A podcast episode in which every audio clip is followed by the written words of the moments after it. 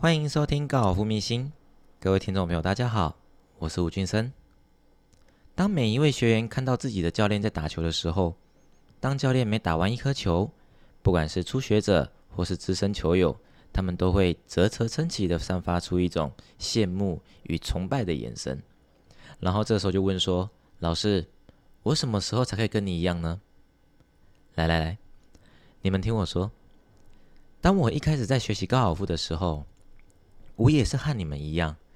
看着自己的老师所打出去的每一颗球都是又直又远。那个时候我的心情就是你们现在的心情，而我也跟你们一样问过一样的问题。我也是希望能够快点追上自己的老师，何况我又是一个好胜心非常强的一个人，只要能够快点跟上我自己老师的脚步，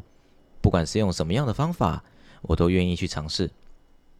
所以。我以我个人的经验，真心给予球友们一个好的建议，那就是：只要你勇于开始，这就是成功的一半了。年纪永远不是问题，只问你愿不愿意给自己一个机会，并怀着一个远大的梦想，即使无法完成，你也不至于到太差。再来，你一定要相信一件事情：每一个人都有属于自己的独特的特质，就像我一样。这世界上绝对不会出现第二个吴俊生，而相对的，这世界上不会出现跟你一模一样挥杆的人出现。所以呀，你必须去学习如何掌握自己的优势，而这是非常重要的事情。还有，千万不要去和别人攀比。为什么呢？因为就如同我刚刚所说的，每一个人都有属于自己的特色。高尔夫的游戏就是自己不断的突破自己跟超越自己。所以呢，千万不要去和别人攀比，不然呢，整天都会活在高压力当中，而且有的时候呢，还会成为你在学习过程中的阻碍。而你能做的就是，透过与教练的沟通，学习去拟定属于你自己的训练课表，然后专注于细节和练习的内容，并且精益求精，以及不断的去提醒自己，每天都要比昨天进步一点。在达到目标的时候，给自己一点小小的奖励，而这也是我从一位初学者一直到职业选手的过程当中一直在做的事情。而用这样的练习方式所得到的帮助，确实是十分的有效。